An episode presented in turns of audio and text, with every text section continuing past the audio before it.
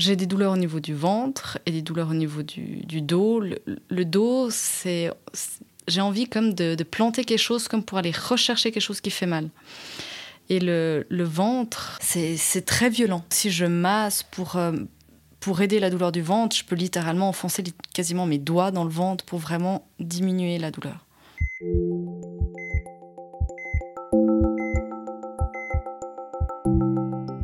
On a tendance à l'imaginer un peu linéaire. On est, on vit, on meurt. Mais dans ce grand intervalle qu'on appelle la vie, le chemin n'a rien de rectiligne. On aime, on pleure, on trébuche, on se relève, on bifurque, on affronte, on rit, on apprend. Sur cette route sinueuse, notre seul véhicule, c'est lui, notre corps. Celui qui nous porte et nous déploie, celui qui nous permet des exploits, que ce soit de donner la vie ou de gravir l'Everest. Mais parfois, sa santé s'enraye et elle vacille. C'est alors que s'ouvrent une ou plusieurs parenthèses, entre lesquelles il va falloir l'écouter, comprendre les mots qui l'affaiblissent, les traiter ou apprendre à vivre avec, mais quoi qu'il arrive, un peu autrement que sans. Un sentier sinueux qui surgit au milieu de la route et sur lequel on vous emmène avec nous dans ce podcast. Que se passe-t-il quand la maladie, l'accident ou même des événements plus joyeux comme la naissance ouvrent une parenthèse dans nos vies? Ce podcast vous est proposé par Irs London, les cliniques Boisser et Cécile et le quotidien 24 heures. C'est une pathologie multiforme et douloureuse qui touche 10 à 15% des femmes en âge de procréer dans le monde. Pourtant, l'endométriose, on en parle depuis peu de temps, car cette maladie touchant exclusivement les femmes a longtemps été minimisée. Parmi ses symptômes les plus courants, on trouve des douleurs, des règles abondantes et de l'infertilité. Ces causes restent encore mystérieuses bien qu'une composante héréditaire et que des facteurs environnementaux ont un rôle identifié dans l'apparition de la maladie. Pour celles qui en sont atteintes, le diagnostic prend du temps. Nathalie a attendu 14 ans pour savoir d'où venaient ces douleurs menstruelles. Les premières règles arrivent à 12 ans. Les douleurs, elles sont venues après une année, une année et demie. Pas forcément les plus fortes, mais ben, j'avais de la chance d'avoir une maman euh, infirmière, donc du coup, ça allait encore bien. Elle pouvait bien me médicamenter. Euh, elle n'hésitait pas à me dire euh, de, quoi prendre, quand prendre, euh, et puis aider. Je consulte à 15 ans parce que, en plus des douleurs, j'avais des cycles irréguliers, ce qui était aussi des fois un peu embêtant ben, pour la vie d'ado. Elle contrôle que tout va bien, et puis pilule, assez classique. La doctoresse Christina Rodriguez-Maillot, gynécologue à Lausanne, rappelle qu'il ne faut pas normaliser la douleur. La douleur est quelque chose de très personnel, mais il y a des femmes qui ont des douleurs telles qu'elles ne peuvent pas sortir du lit, qu'elles ne peuvent pas se rendre à l'école, qu'elles ne peuvent pas euh, aller à leur travail. Euh, et dès le moment où ça a une telle répercussion sur votre vie quotidienne, on ne peut pas dire que ce soit normal. Il faut faire quelque chose, ça veut dire consulter un médecin, en discuter, euh, regarder quelles sont les alternatives. on peut faire quelque chose dans tous les cas pour essayer d'améliorer la situation et la qualité de vie. Nathalie passe quelques années de répit sous pilule jusqu'à la fin de ses études. Ma maman m'avait conseillé d'arrêter la pilule un mois par année pour que mon corps retravaille. Comme ça, le jour où je voudrais un enfant, que mon corps sache un peu encore comment faire. Et puis du coup, à la fin de mes études, je me suis dit, c'est un peu le bon moment parce que ben voilà, j'ai pas d'examen, j'ai pas d'études, je peux mettre ça en route. Et je me suis sentie en fait beaucoup mieux sans hormones. Du coup, j'ai arrêté en me disant, ben voilà aussi, euh, pour si je rencontrais quelqu'un, de toute manière, les premiers temps, euh, c'est préservatif pour toutes les IST. Et puis, euh, du coup, je suis restée sans pilule pendant plusieurs années, avec les douleurs qui sont revenues, mais ça m'a pas fait tilter d'autres choses. On me disait avoir mal pendant ces règles, c'est normal. Donc, j'ai gentiment repris mon petit cheminement de, de reprendre de plus en plus de médicaments. J'ai des douleurs au niveau du ventre et des douleurs au niveau du, dos. Le, dos, c'est. J'ai envie comme de, planter quelque chose, comme pour aller rechercher quelque chose qui fait mal. Et le, ventre, c'est comme si on reçoit des coups, comme si. C'est très violent. Si je masse pour, euh, pour aider la douleur du ventre, je peux littéralement enfoncer quasiment mes doigts dans le ventre pour vraiment diminuer la douleur. Donc c'est quelque chose de très très fort. C'est des choses où on, prend un antidouleur et finalement ne fait pas. Il fait littéralement des fois pas effet. On nous disait en tant que femme, c'est normal d'avoir mal pendant ces règles. C'est des douleurs qui peuvent couper le souffle, c'est des douleurs qui peuvent nous empêcher de marcher, c'est des douleurs qui, où on a envie de hurler tellement qu'on a mal, mais le son il sort pas. Et puis qu'on nous dit, mais, tu prends quelque chose contre tes douleurs, mais c'est pas normal, tu devrais pas avoir mal. Ça fait pas mal. Moi, je prends pas. C'est de la chimie, c'est pas bon pour ton corps de prendre des antidouleurs. On fait ce qu'on peut avec ce qu'on a. Hein. Les douleurs menstruelles peuvent être multifactorielles et il n'est pas toujours aisé de poser le diagnostic. Des kystes sur les ovaires peuvent faire des douleurs de règles, d'autres pathologies. Hein. On peut avoir des, problèmes rhumatismaux qui peuvent aussi accentuer les, douleurs au moment des menstruations. Donc on ne peut pas, juste parce que quelqu'un a mal pendant ses règles, poser le diagnostic. Avec mon homme, on voulait un enfant. Et euh, j'ai eu pendant un peu plus d'un mois, donc avant un cycle, pendant tout le cycle et jusqu'à la fin du cycle suivant, j'ai eu des douleurs tous les jours. Et comme on voulait un enfant et qu'on essayait et que j'avais des douleurs tous les jours, ben c'était difficile d'avoir des rapports et donc difficile de tomber enceinte. Et là, été consultée. Ma gynécologue pense à de l'endométriose. Euh, d'ailleurs, elle me dit aussi qu'elle me demande pourquoi est-ce que j'ai pas parlé de mes douleurs avant. J'étais là, oui, on m'a tellement dit que c'était normal que, que finalement, voilà.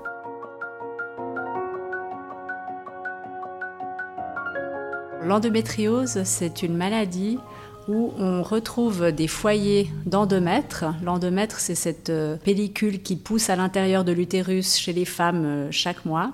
Et on retrouve par erreur des foyers d'endomètre ailleurs que dans la cavité utérine. Donc euh, ça peut se retrouver sur la surface de l'utérus, sur les trompes, parfois sur les ovaires, parfois sur l'intestin, donc dans, dans, des endroits extérieurs à l'utérus où normalement il n'y a pas d'endomètre.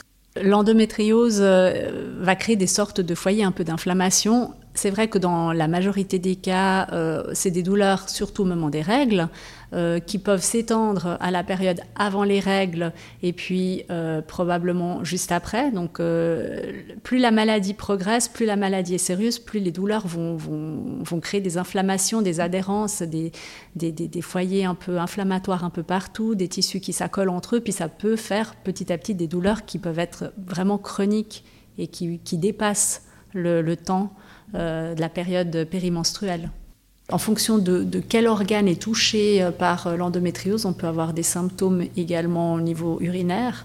On peut aussi avoir des symptômes au niveau de la vie intime, hein, lors des rapports sexuels, présenter des douleurs.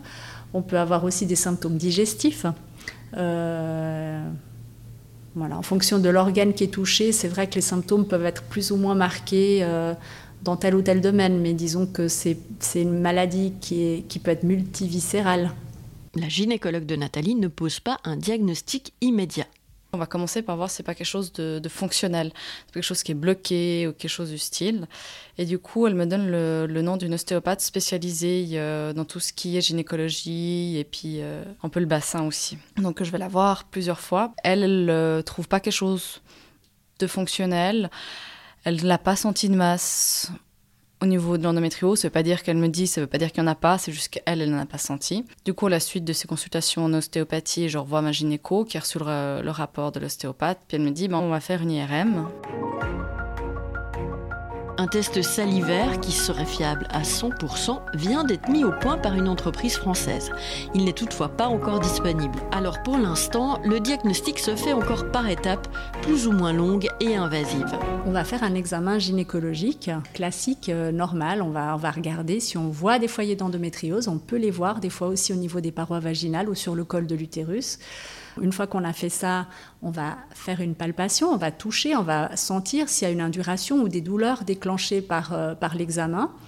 Et euh, on peut aussi faire ensuite une échographie, euh, le plus souvent par voie vaginale si la patiente a déjà eu euh, au préalable des rapports sexuels, on ne va pas faire autrement, pour voir si on voit des foyers d'endométriose. Si on en voit, si on voit quelque chose, ça veut dire que oui, elle a de l'endométriose. Mais si je ne vois pas d'endométriose, je ne peux pas formellement exclure. Je peux lui dire voilà, avec l'examen que j'ai fait aujourd'hui, je ne vois pas d'endométriose. Ça veut dire qu'en tout cas, je ne pense pas qu'il y ait de l'endométriose sévère, mais je ne peux pas affirmer qu'elle n'en a pas. L'examen a peut-être simplement pas révélé euh, un petit foyer placé proche d'un nerf qui peut être particulièrement douloureux. Donc euh, ça, c'est la première étape euh, qui permet après de voir si on veut aller plus loin ou pas. On peut, si la personne est beaucoup en souffrance et, elle est demandeuse et qu'elle a mal, faire une, une IRM. C'est une imagerie euh, qui n'est pas, qui pas invasive, mais qui est relativement onéreuse et qui est qui est un examen qui est assez impressionnant pour les femmes parce qu'on est dans, un, dans une machine qui fait beaucoup de bruit, euh, c'est un peu renfermé, il ne faut pas être claustrophobe. Et euh, ça, c'est un examen qui peut permettre de voir un certain nombre de foyers d'endométriose profonde qui sont des fois pas accessibles à l'échographie. Donc ça, ça peut être un deuxième pan de diagnostic. L'IRM, euh, ça n'a pas été une partie de plaisir. Hein. C'est... Je m'attendais pas à être autant dans l'appareil, sachant que je me suis dit ce serait le bassin, j'aurais ma tête à l'air libre, euh, youpi matin, alors que non, pas du tout. J'étais quand même assez proche d'appareil en ayant quelque chose assez proche de ma tête. Donc du coup, j'ai un peu découvert que j'étais aussi un peu claustrophobe. Et, c'est vrai que passer l'examen, il dure environ 30-35 minutes, je crois. C'est on pense qu'à ça en fait. On se dit, mais en fait, je suis en train de passer une IRM, euh, c'est parce qu'il y a quelque chose qui cloche. On passe pas une IRM qu'on est en bonne santé, que tout va bien, que tout ça. Puis de se poser aussi la question, mais est-ce que j'aurais dû consulter avant? Est-ce que je me suis fait du mal en voulant me faire du bien, en en essayant de faire juste, en pensant faire juste. Parce que ben, finalement, quand on rétrospecte euh, en arrière tout ce qu'on a pu prendre comme médicament, euh, ben, en fait, c'est un beau miracle de ne pas avoir eu d'autres soucis, euh, des ulcères, des ou n'importe quoi, parce que finalement, des médicaments qu'on nous dit qu'il faut prendre avec les repas, à jeun, on en prend beaucoup. Vous parlez des, des Oui enfin, à 2 heures du matin, on sort pas du lit pour euh, se faire un petit crasse-croûte pour prendre un ibuprofène. Hein. On n'arrive pas à sortir du lit pour, prendre, pour se faire un casse-croûte. Donc, on a des médicaments euh, dans la table de nuit et puis on les avale, euh, on les avale à ce moment-là. À la fin de la consultation, enfin, à la fin de consultation l'IRM, à la fin de l'examen d'IRM, euh, il y a un médecin qui a regardé pendant juste un petit peu les, images et autres, en me disant que oui, il y a l'endométriose, qu'il y en a sur les deux ovaires et que euh, la personne va faire le rapport et l'envoyer à ma gynécologue. Je sors de là en me disant, mon Dieu, mais est-ce que je vais pouvoir euh, avoir des enfants? Est-ce que je peux encore dire que je suis en bonne santé? Qu'est-ce que serait ma vie aujourd'hui si ça avait été diagnostiqué avant? Les traitements dépendent également des projets de vie des femmes atteintes. Si on a des douleurs très importantes et euh, que l'on veut euh, pas tomber enceinte à court terme, on va plutôt favoriser des traitements hormonaux. C'est ce qu'on va proposer. Il y a des gens qui n'acceptent pas, qui n'ont pas envie de prendre des hormones. Après, c'est quand même le traitement de choix. Euh, il y a des médicaments qui, euh, qui diminuent les règles ou voire qui les coupent en fait et qui vont faire que ces foyers d'endométriose, donc ces foyers d'endomètre qui à l'extérieur régressent ou diminuent et du coup n'ont plus cette inflammation et ces douleurs. Les patientes qui sont sous ces traitements euh, n'ont pas de règles, normalement quand le traitement fonctionne comme il devrait. Et euh, ben, du coup, les douleurs se calment, les foyers inflammatoires diminuent, et euh, si le traitement est bien supporté, on peut le prendre relativement longtemps. Quand le traitement ne fonctionne pas, il existe d'autres types de, traitements où en fait on, crée une espèce de ménopause artificielle euh, avec malheureusement les effets secondaires qui vont avec. Donc on est des fois obligé de donner des médicaments en plus pour contrer euh, les effets secondaires du médicament. Donc c'est des traitements relativement lourds, euh, ce qui fait que certaines personnes n'ont pas envie de les prendre. donc comme notre, notre idée de base, c'est d'essayer d'éviter les règles, ben, n'importe quel contraceptif où on peut essayer d'éviter d'avoir les règles pour éviter que l'inflammation euh, soit un peu exacerbée à chaque cycle, euh, peut faire l'affaire s'il est mieux toléré que les traitements de première ligne. Si la patiente, par contre, est dans une période de sa vie où euh, elle veut absolument tomber enceinte rapidement, parce qu'il ne faut pas oublier que chez certaines patientes, on découvre l'endométriose que dans un contexte d'infertilité. Quand on commence à se poser la question euh, pourquoi la grossesse n'est pas encore survenue, tout d'un coup, on peut, euh, en faisant des investigations, se retrouver dans une situation d'endométriose. Alors, il peut arriver qu'on ait quand même le temps, qu'on ne soit pas dans la panique et qu'on ait le temps devant nous. À ce moment-là, on va quand même proposer pendant quelques temps un traitement hormonal pour arrêter les règles, pour mettre les choses au repos, quitte à retenter le coup un petit peu plus tard, mais en fonction du timing, des fois on n'a pas le temps, ou les douleurs sont trop fortes, ou l'endométriose est trop sévère, et il y a toujours une option euh, de faire une chirurgie euh, où on va euh, à l'intérieur du ventre, essayer de nettoyer le mieux possible les foyers d'endométriose que l'on voit. C'est des interventions qui sont toujours délicates parce que les tissus sont inflammés, sont, sont, sont délicats. Dès qu'on les touche, ça peut, ça peut blesser des organes adjacents. Donc on, on essaye vraiment actuellement de temporiser au maximum et de limiter la chirurgie au cas où c'est vraiment strictement indispensable. Une fois son endométriose confirmée, Nathalie se rend à une consultation spécialisée où on lui propose un choix. La consultation se fait euh, sur le fait qu'il y a plus ou moins deux possibilités. Soit une opération avec, euh, pour enlever toutes les masses d'endométriose avec un risque quand même d'infertilité, voire même de stérilité vu que j'avais les ovaires touchés, soit de faire une FIV. Une FIV, c'est pas une garantie 100% non plus c'est pas évident. Ça, fait aussi un gros sentiment de culpabilité euh, vis-à-vis du conjoint en se disant, mais en fait, si à la place de me rencontrer moi, il aurait rencontré quelqu'un d'autre, potentiellement il serait déjà papa. Ou elle, elle, aurait été en queue enceinte ou comme ça, mais que ce serait vraiment déjà en route et pas une grosse remise en question de est-ce qu'on va avoir un enfant un jour. Environ 50% des patientes présentant des troubles de la fertilité seraient touchées par l'endométriose. Les foyers d'endométriose peuvent euh, effectivement se trouver à l'extérieur de l'utérus et toucher les ovaires, les trompes, euh, peuvent rendre les tissus euh, inflammés, indurés. le trajet d'un ovule entre les ovaires et puis l'utérus peut être compliqué.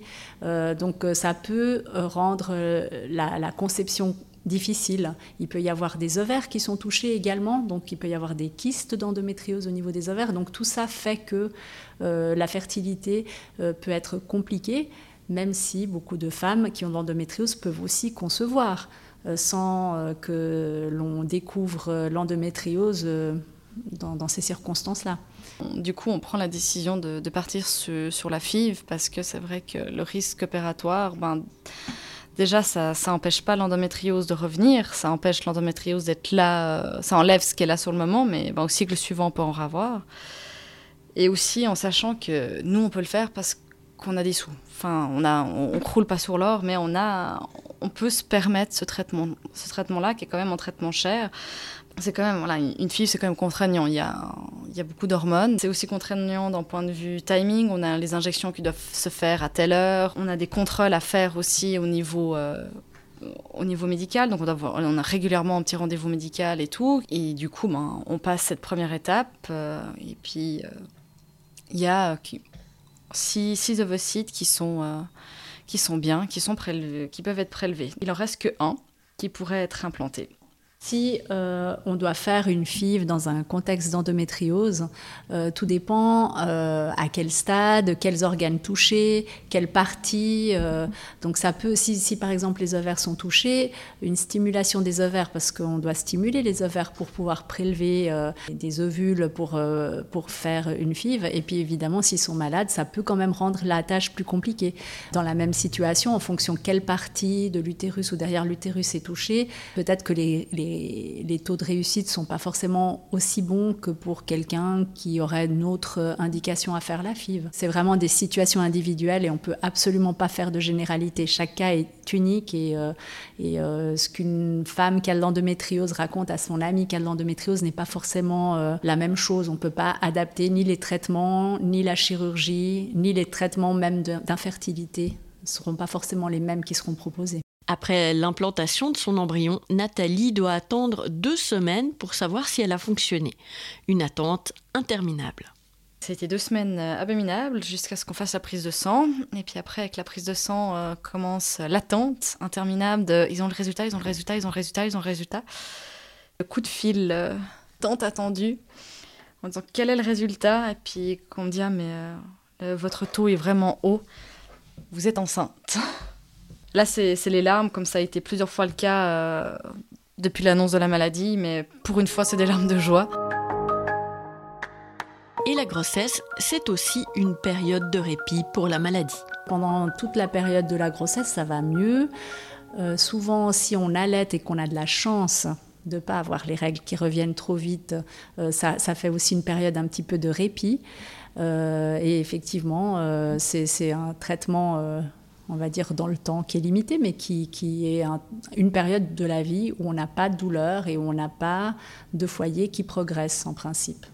les, premiers mois, c'est assez facile euh, parce que je l'allaite, donc du coup, j'ai pas un retour de couche qui se fait tout de suite.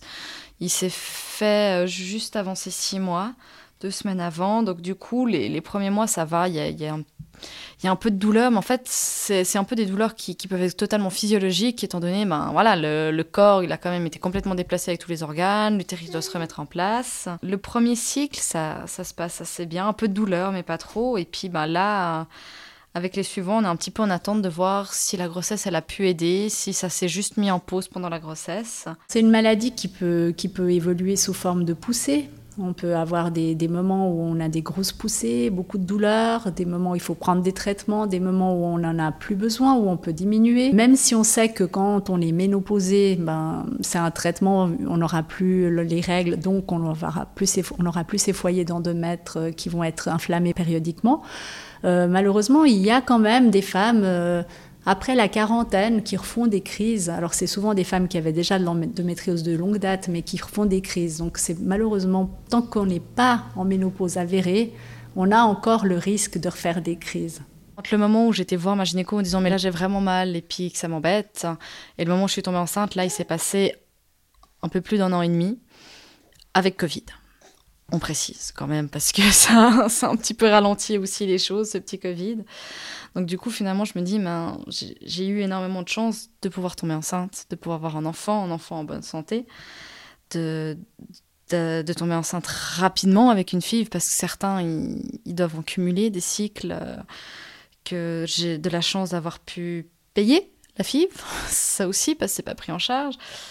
Et du coup, pour la suite, ben, je sais je pense que j'aurais, contrairement au, quand on a posé le diagnostic, où j'ai pas tellement forcément voulu le dire au travail, là, je serais plus à, le dire. Si je dois rater du travail régulièrement parce que j'ai des douleurs, ben, en fait, oui, je suis en bonne santé, mais j'ai quand même une maladie qui, qui peut m'embêter. S'il y a des douleurs qui reviennent, on ira chercher plus loin, voir qu'est-ce qui est possible. Et moi, je suis assez aussi à à proposer des solutions, à dire ah mais est-ce que vous avez essayé ça? Si, parce que c'est vrai que les hormones ça m'embête, ça m'embête un peu. Donc je pose la question où c'est que ça en est la recherche? Qu'est-ce qu'on peut faire d'autre que de me mettre sous pilule pour bloquer mon cycle?